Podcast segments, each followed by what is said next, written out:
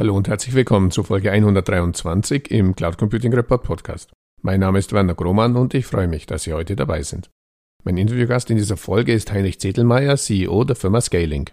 Scaling ist erst seit Juni 2021 offiziell als Cloud Service Provider am Start. Entstanden ist das neue Unternehmen aus den vier Firmen Beck et al., Binary, Direktgruppe und Infovan. Im Interview sprechen wir über die Entstehungsgeschichte und Positionierung des Unternehmens. Wir unterhalten uns über das Verhältnis zu den großen Hyperscalern und was der deutsche Cloud Computing Kunde davon hat.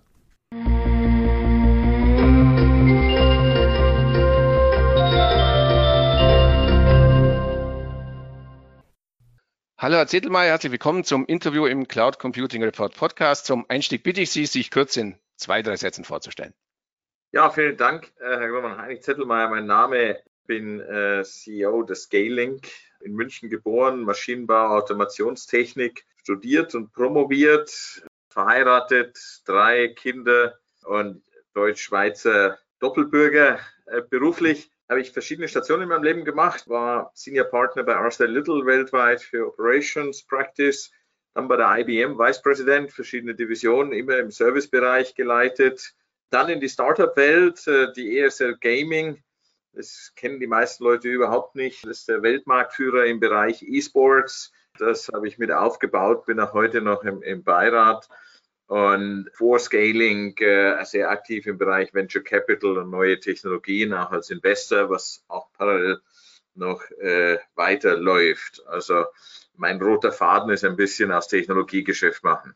Ja, E-Sports wäre sicher auch ein, ein, spannendes, ein spannendes Thema fürs, fürs Interview. Können wir vielleicht mal für ein zweites Interview aufgreifen. Heute geht es aber um Scaling und das mhm. Spannende daran ist, äh, das Unternehmen ist erst seit Juni dieses Jahres offiziell als Cloud Service Provider am Start entstanden aus vier Firmen, Beck et al., Binary, Direktgruppe und Infovan. Können Sie etwas zu den Gründen sagen, wie es zu dem Zusammenschluss kam oder die dann zu diesem Zusammenschluss führten? Also, ich meine, der Grund zu dem Zusammenschluss ist eigentlich ein, ein, genereller Trend, den wir im ganzen Bereich Cloud und Cloud Service Provider sehen. Die IT ist einfach komplexer geworden, ob wir es mhm. ob ob gerne mögen oder nicht. Und sie ist komplexer geworden, äh, natürlich vor allem für unsere Kunden. Und es braucht heute einen anderen Service Provider. Und alle vier Firmen waren sehr erfolgreich in ihren eigenen Gebieten, sind also vier komplementäre Firmen, aber haben alle vier festgestellt, dass eigentlich der Markt jetzt was anderes braucht, nämlich etwas mit einem größeren Setup, mit einem breiteren Setup, der auch fähig ist, äh, verschiedene Hyperscaler und Technologien abzubilden. Und daraus ist die Scaling-Gruppe entstanden mit Waterland Private Equity, sage ich mal, als, als, als Investor und Facilitator. Also schon so ein erster Trend in Richtung Konsolidierung am Markt, weil ich meine, wenn man derzeit sich den deutschen Cloud Service Provider Markt anschaut, ist er ja unglaublich heterogen und geht ja wirklich vom Kleinstunternehmen bis zum internationalen Konzern. Aber das geht in Richtung Größe. Ja, also ganz klar. Also mein Spruch ist tatsächlich Size and Scope matters wieder in der IT. Okay. Ähm, und, und, und es ist einfach so, ich glaube nicht dran, dass kleine, also kleine Service Provider sind immer gut, für ganz mhm. spezifische Expertise. Und das war auch hier so. Aber wenn Sie heute mit einem CIO oder einem CEO sprechen, sagen wir von so einer mittelgroßen Firma mit einer Milliarde Umsatz und so, mhm. da sieht man eigentlich, die Herausforderungen sind riesig, irgendwo mit starken Partnern diesen Digitalisierungs- und Technologiewandel abzubilden.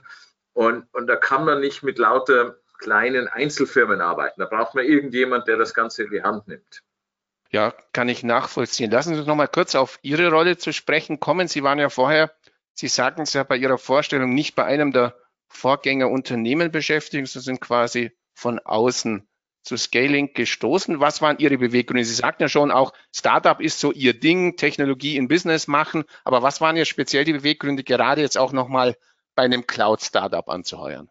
Also da gab es mehrere Gründe, aber ich kannte eins der Unternehmen, nämlich die Beckett All, schon sehr tief. Also ich kannte den Gründer im Prinzip seit 20 Jahren mhm. und, und habe natürlich die Entwicklung der Firma verfolgt und, und, und auch gecoacht. Und dasselbe ist auch die Waterland. Waterland war mir nicht ganz unbekannt. Mhm. Ähm, aber die Gründe eigentlich, warum ich zur Scaling gekommen bin und warum mich das interessiert, sind eigentlich drei Sachen. Einmal die Person, das zweite ist das Thema und das dritte sind, sind, sind eigentlich meine Vorerfahrungen, die sagen wir, hervorragend auf die Mission und die Challenge, sage ich mal, die Herausforderung bei der Scaling passen. Also das Thema ist ja klar. Ich meine, wir, wir erleben einen unglaublichen Technologiewandel in der IT, diese große Bewegung zu den Public Clouds, damit einhergehen mit nochmal einer neuen Welle von Digitalisierung und neuen Plattformen und neuen Lösungen.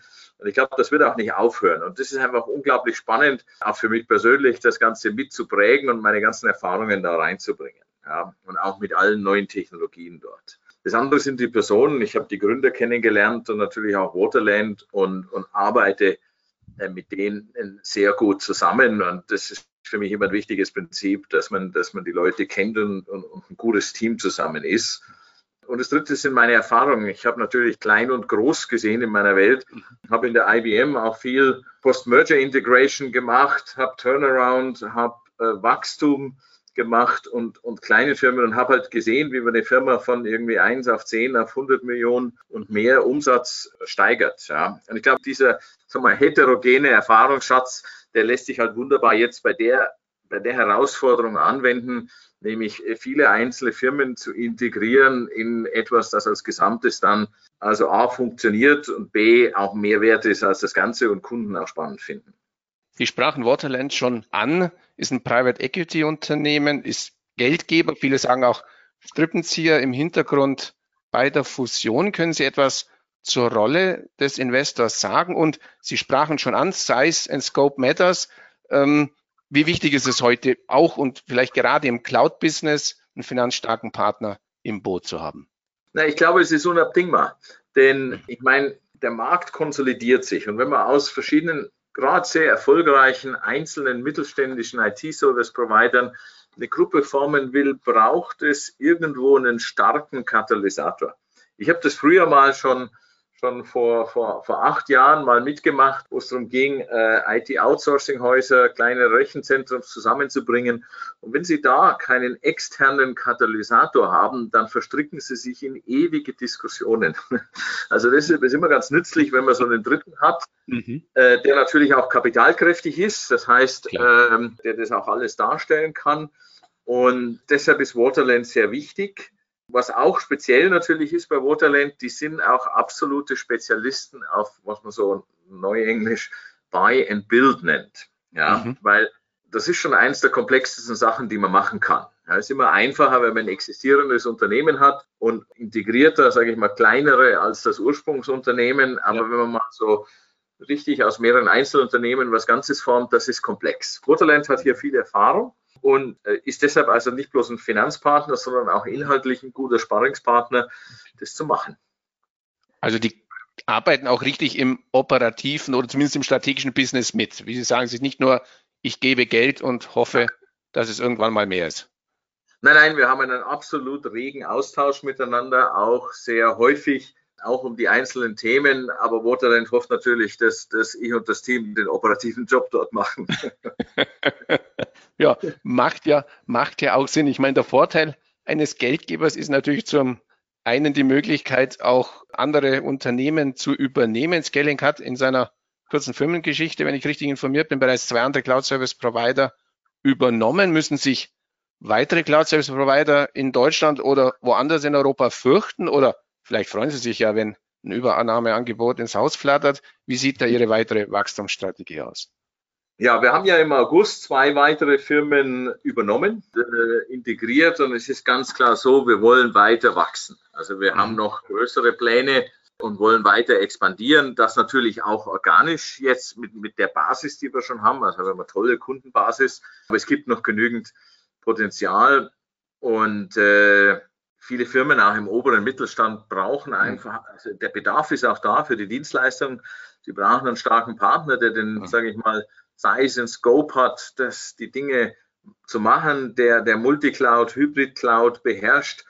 Und was noch wichtig ist, sind auch die Umfeldthemen, ne? wie Daten, Security, neue Anwendungen. Das ist ja, wenn man über das Thema Cloud nachdenkt, kommen sofort weitere Themen ins Spiel, die alle irgendwo in einer sinnvollen Story zu verheiraten sind. Also sicher noch die Möglichkeit für andere, vielleicht ja gerade dieser Nischen- und Spezial-Service-Provider unter der Scaling-Gruppe dann weiter wachsen und prosperieren zu können. Ja, der, der Vorteil ist, das, das wird einem gar nicht so bewusst am Anfang, aber der Vorteil ist, wir haben ja unsere Integration so gemacht, dass wir anstatt das irgendwie top-down zu machen, haben wir im Prinzip alle Gründe zusammen auch mit, sage ich mal, dem nächsten Führungslevel dran gearbeitet, was ist die beste Struktur, was wollen wir als Struktur haben. So, und da ist eine Struktur rausgekommen und eine Kultur rausgekommen, die natürlich freundlich ist jetzt andere Firmen weiter zu integrieren, weil wir einfach überlegt haben, was ist denn die beste Struktur? Und ich würde uns fast schon als Plattform bezeichnen, okay. ähm, wo es relativ einfach ist, also eine, eine, eine, spezialisierte Expertenfirma, wenn die zu uns kommen will und Route 360 ist jetzt ein so ein Beispiel, mhm. Äh, die, mhm. die, die, können wir eigentlich relativ leicht integrieren. Ja? Mhm. Und, und, mhm. und das ist auch attraktiv für die. Lassen Sie uns ein bisschen über die Außendarstellung und den Markt sprechen. Ich habe gelesen, Skylig nennt sich selbst einen europäischen Service Provider für Cloud und Digital Transformation. Was bedeutet insbesondere die Bezeichnung und die Ausrichtung europäisch für die Scaling-Strategie und natürlich auch fürs Lösungsportfolio? Ja, ich meine, da muss man, da muss man im Prinzip jetzt aus der Historie mal sagen, wir sind jetzt erstmal vier deutsche Firmen gewesen, die sich zusammengeschlossen haben. Ja. Also unser, unser Heimhaus, Geburtsmarkt ist Deutschland. Ja, mhm. und, ist, äh, und ich denke, wo wir besonders erfolgreich sind, ist der obere, größere deutsche Mittelstand, also so eine Milliarde, zwei Milliarden Umsatz, aber wir haben auch größere äh, Firmen bei uns, Konzerne, die gerne mit uns wieder als Mittelständler arbeiten. Und wir haben natürlich auch kleinere Firmen, die einfach schätzen, dass wir dieses, diesen mittelständischen Touch haben. Also das mhm. ist erstmal der, der Heimmarkt. Aber diese Firmen haben natürlich oft ihr Headquarter in Deutschland, aber weltweit Operations. Ja, mhm. Standorte in USA, in Osteuropa, across Europe. Und das können wir gut bedienen. Wir haben also äh, Büros, eine, die Becqueral hatte ja Büros in Brasilien und in Rumänien und jetzt die BTT Cloud in Litauen. Und damit können wir ganz gut also auch Serviceanforderungen, so weltweite Serviceanforderungen äh, mit Headquarter Deutschland bedienen. Und natürlich ist es so, dass wir auch jetzt auf die umliegenden Länder schauen. Ja, wir wollten aber zuerst mal unseren Job hier machen, denn viele der europäischen Länder hinken in der Cloud Adoption hinterher. Ich meine, die Technologie in meinen Augen ist weiter als die Implementierung.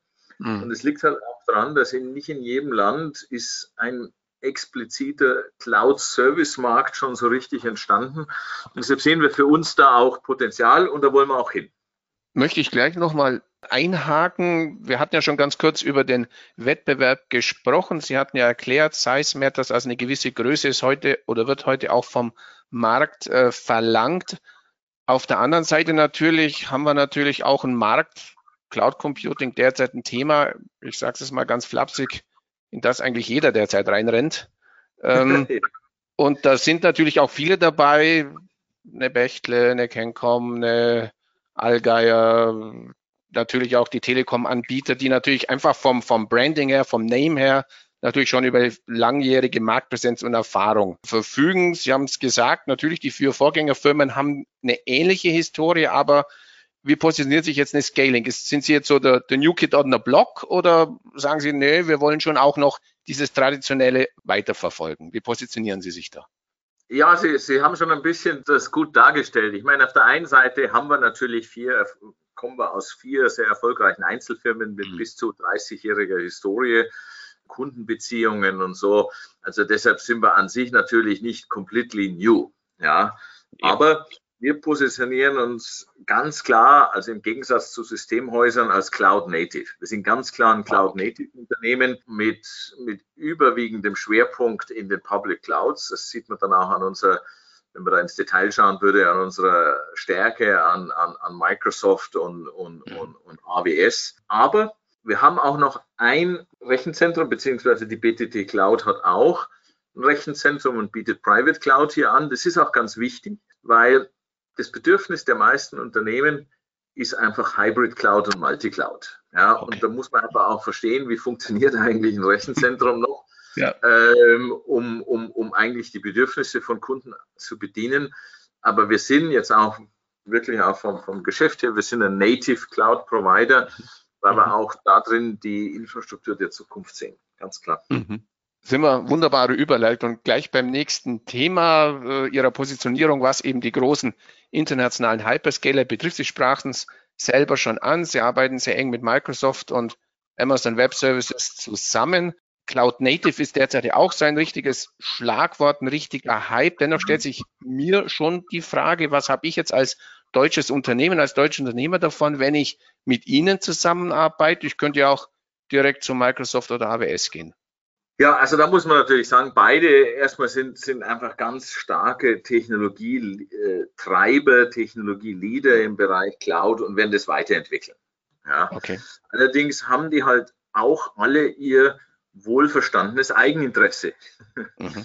Und, und ähm, deshalb jeder, der da technologisch sich das alles genau anschaut, sieht auch, wo das jeweils hingeht. Jetzt, wenn ich unsere Kunden anschaue, da heißt die Problematik eigentlich Hybrid und Multicloud. Und dann mhm. Themen natürlich wie Datenintegration, Security und Anwendungen, die nicht immer, sage ich mal, wo man auch nicht einmal den Cloud-Provider bestimmen kann.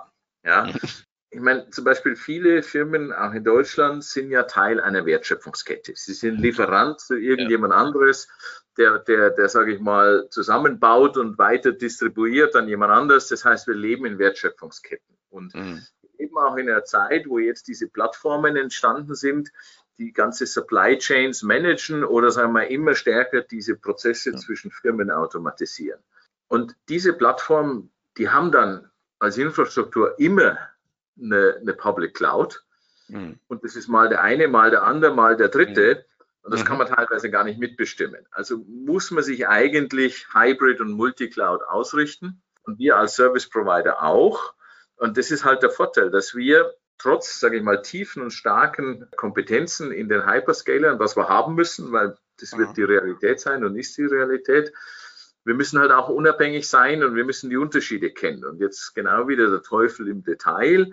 ähm, ne, muss ich halt die Unterschiede kennen und den Integrationslayer so gestalten, dass er halt auch für die Zukunft passt und dass ich flexibel bleibe, dass ich irgendwie meine Daten zusammenbekomme. Und da ist genau unsere Positionierung, dass wir eben diese Multicloud- und Hybrid-Cloud-Situation als unabhängiger Berater einer Firma auch trotz tiefer, sage ich mal, Kompetenzen mit den zwei großen haben und leisten können. Und, und, und wie gesagt, es geht ja auch um Datenintegration, Security und Applications und da, da gibt es fast eine natürliche Rolle für den Service Provider. Okay. Nur am Rande, weil Sie es selber ansprachen, Sie zählten bei den Hyperscalern auf drei. Sie sind jetzt Partner von zwei. Der dritte wollte nicht, dürfte nicht, konnte nicht, kommt noch. Nein, nein, ich meine, es gibt natürlich Google auch noch. Ne? Google oh. wird auch weiterkommen. Ich meine, mit ihrer großen Stärke im Bereich äh, Analytik und AI ja. ist halt heute noch, noch nicht überall eine große Realität, aber ich, mhm. gehe davon aus, dass das kommt. Ich sehe natürlich aus der Ecke Venture Capital immer wieder neue Technologien, also auch mhm. neue Cloud-Provider, die wieder irgendwo äh, eine, eine Spezialität haben und noch besser sind. Also deshalb glaube ich auch, dass wir nicht in so Monokulturen leben werden, mhm. sondern einfach in einer bunten Welt mit natürlich einigen dominanten Playern. Da sind wir wieder bei der Komplexität für den CIO oder den CEO. Ja, ja, ganz klar. Das heißt also, wenn man spricht derzeit ja, will die klassischen Schlagworte wie Gaia X und, und was weiß ich nicht, alles gar nicht ansprechen. Man spricht ja derzeit vor dieser Marktmacht der Giganten. Also Sie sehen zukünftig schon auch noch Chancen, dass es äh, andere, vielleicht jetzt nicht gerade Hyperscaler geben wird, aber dass es andere Cloud-Service-Provider geben wird, Spezialisten, die sich dann auch als Partner für jemanden wie Sie sehr gut eignen und auch neben den Großen dann bestehen können. Also ich sehe ganz klar Spezialisten. Ich sehe das jetzt, die sind halt noch klein, also ne, aus dem Silicon Valley heraus und, und anderen, die einfach, weil, ich meine, weil die Technologie voranschreitet. Ja, und es gibt immer wieder neue Technologien, die super spannend sind, die greift dann irgendein Startup auf. Das kann natürlich sein, dass die natürlich wieder dann enden bei Microsoft oder AWS, Google, weil die da aufgekauft werden. Aber was ich halt sehe, ist, ich meine, Sie sehen, die großen Hyperscaler, jedes Jahr der, der, der Solution Stack wird immer größer und immer größer und immer mehr. Sind, das ist ein gigantischer Wandel. Und die machen sich ja auch Mühe, immer lokaler zu werden. Ne? Also sowohl Amazon Web Services als auch Microsoft sowieso versuchen ja sehr lokal zu sein und ich sage mal deutschen Firmen recht zu machen, Schweizer Firmen recht zu machen, die jeweiligen Datenhaltungsgesetze, wie zum Beispiel in der Schweiz im Finanzsektor, wo die Microsoft da ja ihr Cloud-Offering auch aufgebaut hat, speziell für Schweizer Banken und so. Mhm. Also die versuchen schon auch lokal den Dingen gerecht zu werden. Und das ist natürlich ein ziemlicher Wettbewerb und den werden wir die nächsten Jahre auch noch sehen.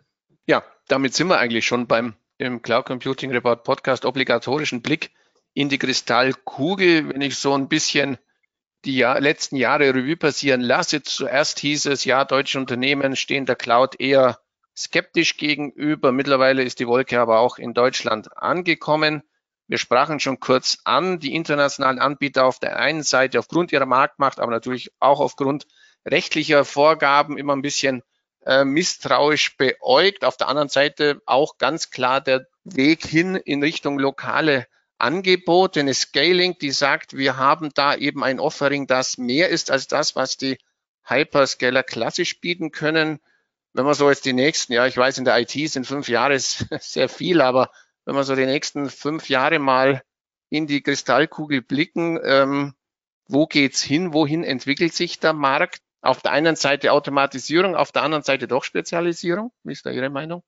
Also erstmal denke ich, dass die Hyperscaler weiter wachsen werden. Okay. Das, das ist jetzt mal so eine Meinung von mir, aber allein, weil, und zwar, weil einfach die Technologiepower so groß ist. Mhm. Und da, Sie haben es angesprochen, die Themen Automatisierung werden immer weiter fortschreiten. Ja, mhm. also da bin ich stark davon überzeugt und durch diese Masse, die die Hyperscaler haben, haben die natürlich auch den Muskel, solche Dinge voranzutreiben und mit immer weiteren Tools zu kommen. Also diese der Bereich IT-Services wird, wird immer weiter in Richtung Automatisieren gehen. Ja. Und, und deshalb, sage ich mal, wird es auch für Firmen so ausschauen, dass es wahrscheinlich, wie wir das Ganze schon vor 20 Jahren mal hatten, ne? da war die Entscheidung immer IBM, Oracle, SAP, nur ein, zwei andere, Microsoft und so. Microsoft und, noch, ja. Und das waren so die strategischen Plattformen und so wird es ja. auch in der Cloud sein. Da wird es die strategischen, sage ich mal, die größeren Plattformen geben. Das wird auch jedes mittlere und größere Unternehmen wird, wird ein, zwei oder drei im Haus davon haben oder im Prinzip damit arbeiten. Und es wird immer Platz geben für Expertenlösungen. Experten, kleinere Technologielösungen, die halt für das Einzelunternehmen jetzt irgendeinen Edge, auf Deutsch irgendeinen Vorteil bieten, mhm. beziehungsweise für eine Spezialanwendung einfach besser sind. Und das wird immer industriespezifisch sein. Also wenn man an die Pharmaindustrie denkt, wenn man an eine Versicherungsindustrie denkt oder an die Finanzindustrie, da wird es immer Spezialsachen geben, die jetzt einer besser löst, der sich aber halt irgendwo muss das Ganze wieder integriert werden. Und da sind wir wieder bei Firmen wie uns. Ja, wunderbar. Also es bleibt auf jeden Fall spannend, würde ich sagen. Ich wünsche Ihnen für Ihre Aktivitäten mit und um Scaling viel Erfolg und bedanke mich recht herzlich fürs Gespräch. Danke ebenso.